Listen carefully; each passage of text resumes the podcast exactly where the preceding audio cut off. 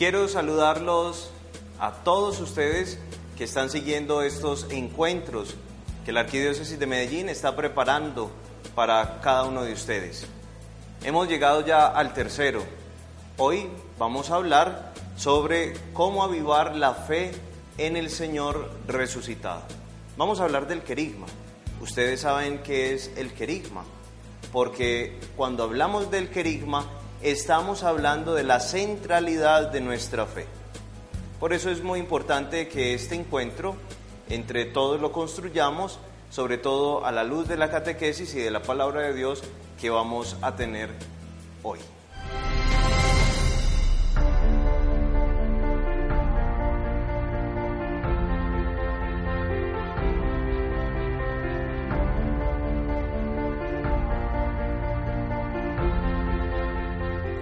Quiero invitarlos entonces para que comencemos nuestro encuentro colocándonos en las manos de Dios. En el nombre del Padre, del Hijo y del Espíritu Santo. Amén. Van a seguir allí espiritualmente en su interior conmigo esta oración. Del Evangelio de San Lucas. Estaban hablando de estas cosas cuando Él se presentó en medio de ellos y les dijo, la paz con ustedes. Sobresaltados y asustados, creían ver un espíritu, pero él les dijo, ¿por qué se turban? ¿Por qué se suscitan dudas en su corazón? Miren mis manos y mis pies, soy yo mismo. Pálpenme y vean, porque un espíritu no tiene carne y huesos como ven que yo tengo. Y diciendo esto, les mostró las manos y los pies como no acababan de creerlo, a causa de la alegría, y estaban asombrados, les dijo, ¿tienen aquí algo de comer? Señor Jesucristo, sembrador que sales a sembrar la buena semilla en todo tipo de tierra, con la esperanza de que algún día sea buena tierra que dé fruto abundante Siembra en quienes vivimos en Colombia las semillas de la alegría abundante de creer en Dios y de alegrarnos con tu presencia de resucitado, de asombrarnos gozosamente al escuchar tu saludo, la paz con ustedes. Esta alegría disipa dudas y oscuridades y nos aferra al encuentro personal contigo, que nos invita a la conversión, a creer y vivir el gozo de ser alimentados por ti. Amén. Gloria al Padre y al Hijo y al Espíritu Santo, como era en el principio, ahora y siempre, por los siglos de los siglos. Amén. Quiero invitarlo entonces ahora para que compartamos unas preguntas que vayan ya preparando este tema. Recuerden que estamos hoy hablando del querigma, y cómo Jesús lo siembra en nuestro corazón porque es la misma propuesta de salvación de Dios. Reavivar en nosotros. La experiencia de la resurrección es esa experiencia que nos mueve en el corazón a vivir el entusiasmo y la alegría de todos los días. Por eso vamos a hacernos tres preguntas. ¿De qué manera sentimos en nuestra vida el amor de Dios? ¿Qué significa para nosotros los cristianos creer en Dios? Y tercero, ¿qué buenas noticias hemos recibido en la vida? Y vayamos ya pensando las pistas que nos dan estas preguntas con la oración que hemos ya iniciado. La experiencia de Dios, que la experiencia de Dios sea también buena noticia y qué significa para nosotros los cristianos tener alguien en quien creer y esa persona en la que nosotros creemos es Dios. Vamos a preguntarnos.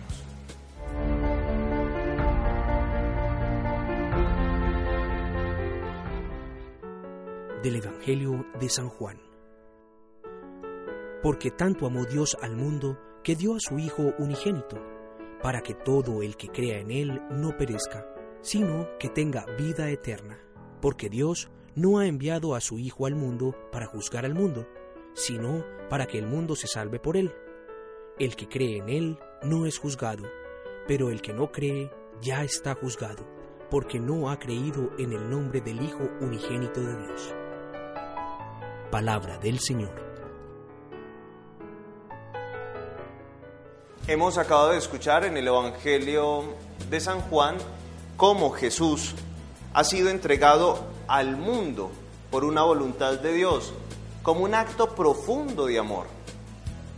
Este bello texto nos va entonces a nosotros a iluminar la catequesis que vamos a escuchar, pero no sin antes hacernos dos preguntas.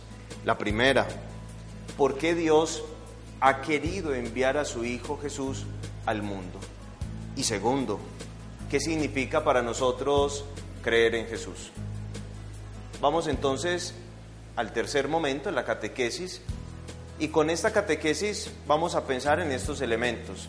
Querigma, Dios como fuente de nuestra fe, creer en Dios y Jesús como regalo de Dios para dar vida y vida abundante a cada uno de nosotros. Vamos entonces a ver la catequesis que tenemos preparada para hoy.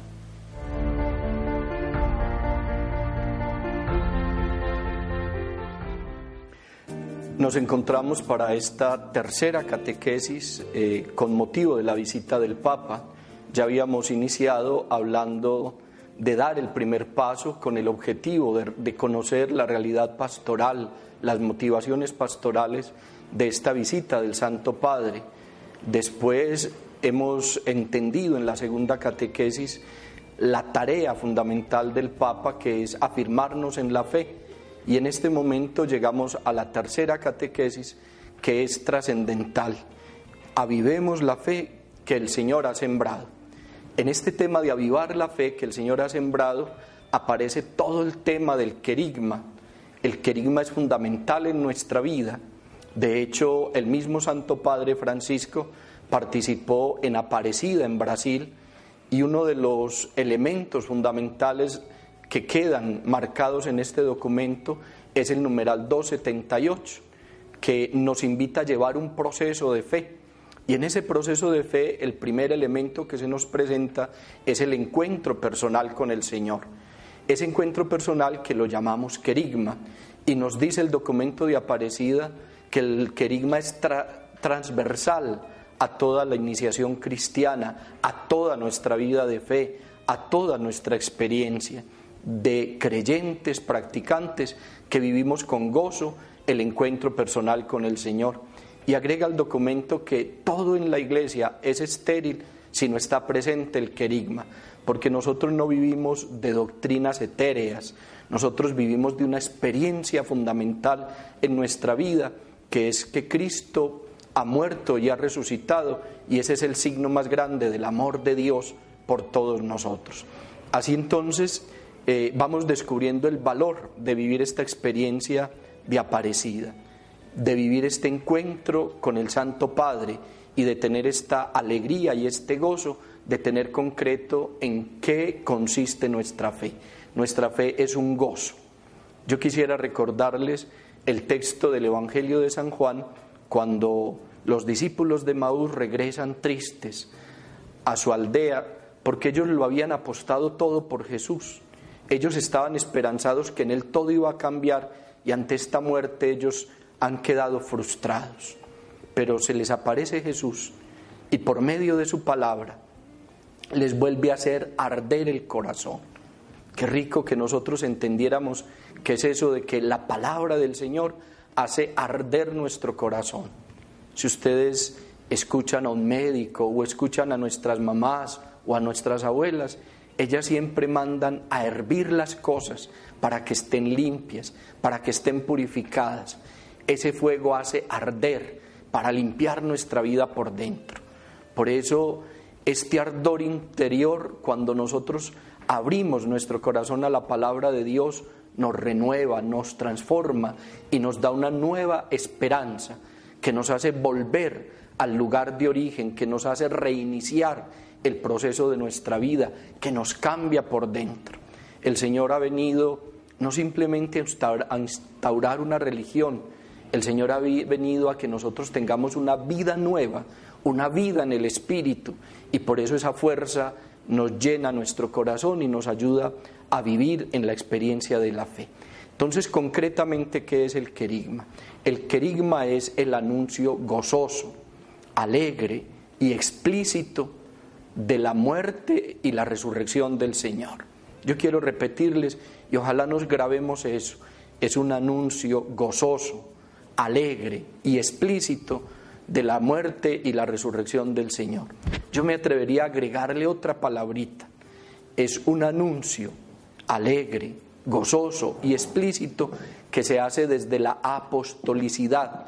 Fue Pedro el que, habiendo tenido esta experiencia de Cristo resucitado, como lo vemos en los hechos de los apóstoles, de haberse llenado del Espíritu del Señor, tiene la valentía de salir en nombre de la iglesia, esa iglesia naciente, anunciar que Cristo estaba vivo. Y Cristo está vivo porque quiere que nosotros tengamos vida y una vida abundante, una vida eterna. Por eso entonces anunciar el querigma no es simplemente anunciar una experiencia de unos creyentes. Anunciar el querigma es anunciar el testimonio de unos que se les cambió la vida, que del miedo pasaron a la valentía, que de la frustración pasaron a la realización personal, que de las dudas pasaron a la certeza. Y por eso entonces experimentar la gracia del resucitado es experimentar la posibilidad de vivir de una manera nueva. Yo creo que si algo tenemos que tener claro con esta visita del Santo Padre es que Él viene a reafirmarnos en la fe, él viene a volvernos a anunciar a Jesucristo, pero que Él quiere fundamentalmente es que nosotros tengamos una experiencia de una vida nueva, de una vida que corresponda a los criterios del Evangelio, de una vida que nos lleve a amar. Miren, a mí me parece que las cosas son más simples de lo que nosotros creemos o pensamos. Nosotros estamos en una sociedad que se debate en el mundo de la política, en las necesidades humanas el problema está no por fuera de nosotros, el problema está es dentro de nosotros. Cuando nosotros cambiemos, cuando salgamos de nuestras corrupciones, cuando tengamos la alegría de vivir conforme al Evangelio, ese día vamos a entender el gozo de una vida nueva. ¿Qué es lo que manda el Señor? Mire, a nosotros nos pueden dar todas las leyes y normas, a nosotros nos pueden enseñar muchos criterios, a nosotros se nos pueden dar muchos mandatos, pero hay un solo mandato que vale la pena y es ámense los unos a los otros. La experiencia cristiana se fundamenta en sentirme amado por Dios y tener la capacidad desde el amor de Dios amar a los demás. Y eso es lo que realmente transforma la vida. Por eso Recibir el querigma es llevar un proceso. Lo primero que hace el querigma en nosotros es avivar nuestra fe, es tener la certeza de la resurrección de Jesús, es centrar nuestra vida en el Señor. Por eso lo primero que tenemos que pedirle al Señor, como lo hizo el apóstol Pedro, Señor, yo creo, pero aumenta mi fe. Cuando yo tengo la experiencia del anuncio y lo dejo entrar a mi vida, lo que se fortalece es mi fe, lo que se fortalece es la certeza de que Cristo ha muerto y resucitado por mí para darme una nueva vida. Esta experiencia de amor que les estoy hablando es una experiencia que nos da Dios para todos y a cada uno. Yo quisiera ser como claro en eso. Primero, es un mandato que el Señor da a todos los que vamos a ser sus discípulos, a los que vamos a estar a sus pies escuchándolos, a los que vamos a estar cargando nuestra cruz siguiéndolo a Él. Pero es un amor para cada uno, es decir, que cada uno tiene la responsabilidad de comunicar esta experiencia de vida cristiana. Entonces, reavivamos nuestra fe y llegamos a una experiencia de amor clara y concreta entonces, desde este amor lo que se logra es fe. Qué bueno que nosotros viviéramos las cosas con simplicidad. ¿Qué es la fe? La fe es creerle a Jesús. ¿Y qué mandó Jesús? Que nos amemos. Entonces el testimonio vivo de la fe, ¿cuál es? El amor. Cuando yo recojo esta vida cristiana con esta simplicidad, yo me doy cuenta que ser cristiano es lo más extraordinario que nos puede acontecer. Se nos han ofrecido unas catequesis, hay un material que podemos usar, hay una experiencia de vida en tantos hermanos que nos dan testimonio. Qué bueno que nosotros recojamos todo esto y lleguemos como al punto central, y es si yo tengo la experiencia de Cristo, ¿qué es lo que tengo que hacer? Entonces Aparecida, vuelvo y cito, el numeral 278, también nos da un proceso. ¿Qué es lo primero? Tener un encuentro personal con Jesús, tener una experiencia de su amor, entender todo lo que Él hizo por mí y todo lo que quiere que nosotros vivamos para que el mundo tenga esa vida en Él. Entonces, lo primero, encuentro personal con el Señor. Lo segundo, un proceso de conversión. Es que si yo conocí a Jesús, si yo sé de su grandeza, si yo sé de la certeza de su amor, mi corazón se tiene que convertir a Él. Y conversión, yo quisiera invitarlos a que la entendiéramos como en dos sentidos. El primer sentido es cambiar nuestra mente, es decir, cambiar nuestra manera de pensar, cambiar nuestra manera de ver las cosas y aceptar esas palabras del Señor cuando le reclama a Pedro, Pedro, tú piensas como los hombres y no piensas como Dios. Convertirnos es empezar a pensar como Dios, tener los criterios de Dios.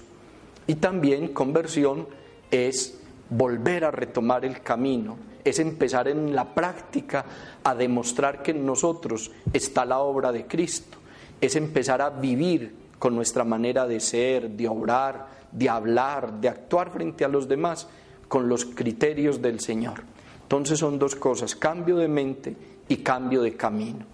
Así entonces recogemos que toda nuestra realidad humana, tanto en nuestro interior, pensamientos, deseos, anhelos, como nuestras prácticas, las obras, lo que realizamos, está lleno del Señor.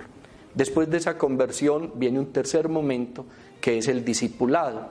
Y el discipulado es entender que yo ya no puedo vivir sin Jesús. Es entender que yo me tengo que sentar como María, la hermana de Marta y Lázaro, a los pies del Señor, porque escuchar a Jesús es la mejor parte, pero también es salir con Jesús, tomar la cruz y seguirlo, como tantas veces nos ha dicho, para ir detrás de sus huellas y no cometer el error de obrar según mi voluntad o según mis criterios, sino dejarme guiar por las huellas del Señor para que sea su vida la que rija mi existencia. Después del discipulado, que es ya la forma concreta como yo vivo la fe, viene una experiencia hermosísima en un cuarto momento de este proceso, que es la comunión. Es que miren hermanos, el Señor nos lo ha dicho de mil maneras, que yo puedo hablar todas las lenguas, tener todos los poderes, pero si no tengo amor, yo no soy nada. La comunión es la capacidad de tener unidad con los otros, es la capacidad de amar a los demás. Sin la comunión no hay vida cristiana. Y por último, en un quinto momento nos dice el documento de Aparecida que ya estamos preparados para la misión, para el testimonio. Misión no es, no es solo irme para el África o irme a una zona rural. Misión es ser testigo donde yo estoy, donde trabajo, donde vivo, donde me muevo, que se note que yo tengo a Dios por dentro. Pero todo esto parte, insisto, en saberme amado por Dios.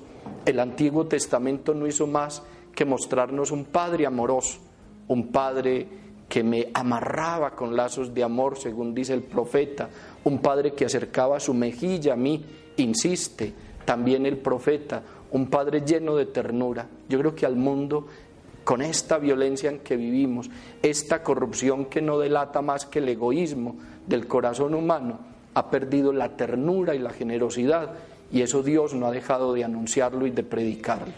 Qué distinto fuera el mundo donde nosotros dejáramos a Dios ser el primero.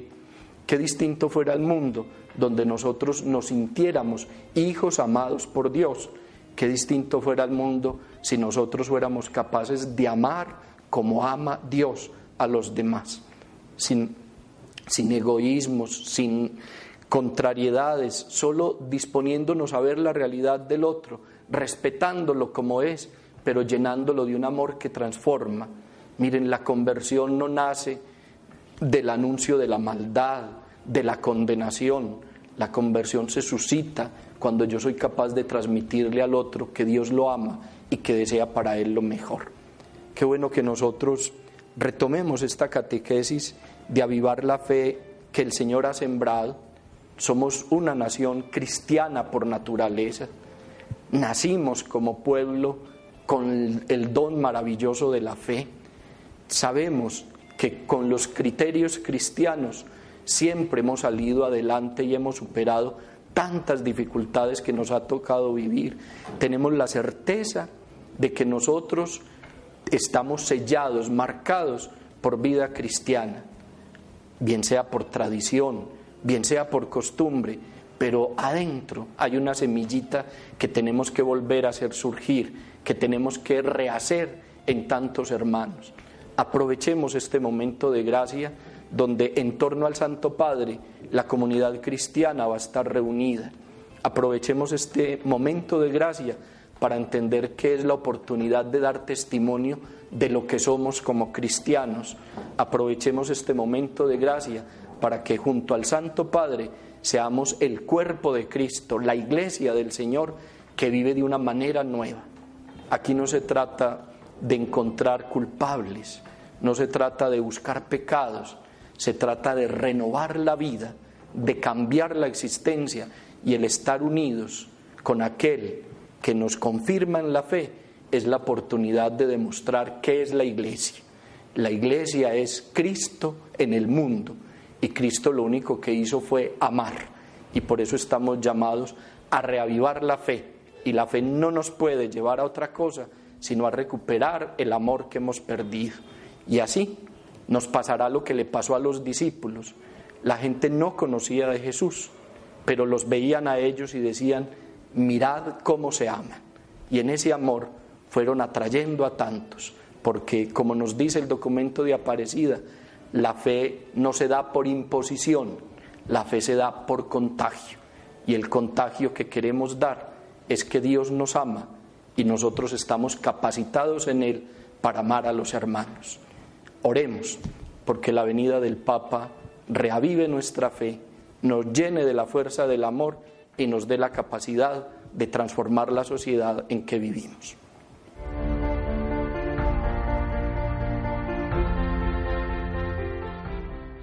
En la catequesis de hoy vimos cómo esa experiencia que todos tenemos del amor de Dios debe de ser un impulso para que al mismo tiempo nosotros nos convirtamos en personas que amemos a los demás. Esto se convierte entonces en la experiencia de la comunión, que es la experiencia que identifica la iglesia a partir del querigma. Cristo resucitado vive en la iglesia.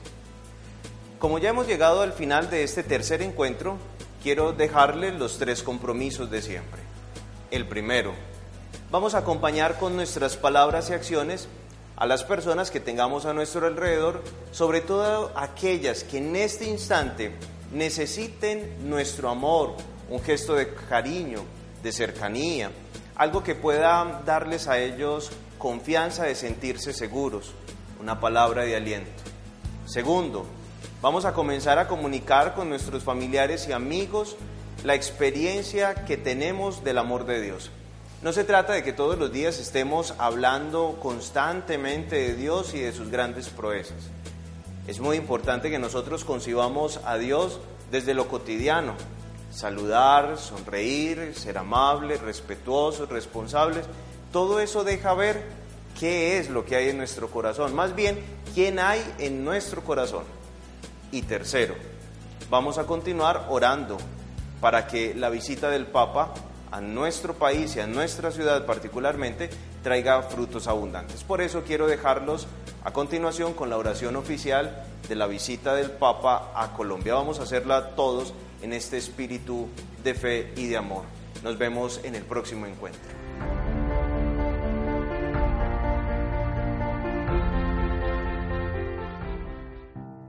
Oración por la visita apostólica del Papa Francisco a Colombia. Padre de misericordia, tú has sembrado en nosotros la semilla de la fe, para que seamos hijos tuyos y discípulos misioneros de Jesucristo. Haz que nuestra vida sea testimonio visible de tu reino y demos a conocer a todos tu palabra. Te damos gracias por el Papa Francisco y te suplicamos que su visita a Colombia sea un tiempo de bendición, que nos confirme en la fe y nos ayude a dar el primer paso para comenzar con Cristo algo nuevo en bien de todos los colombianos.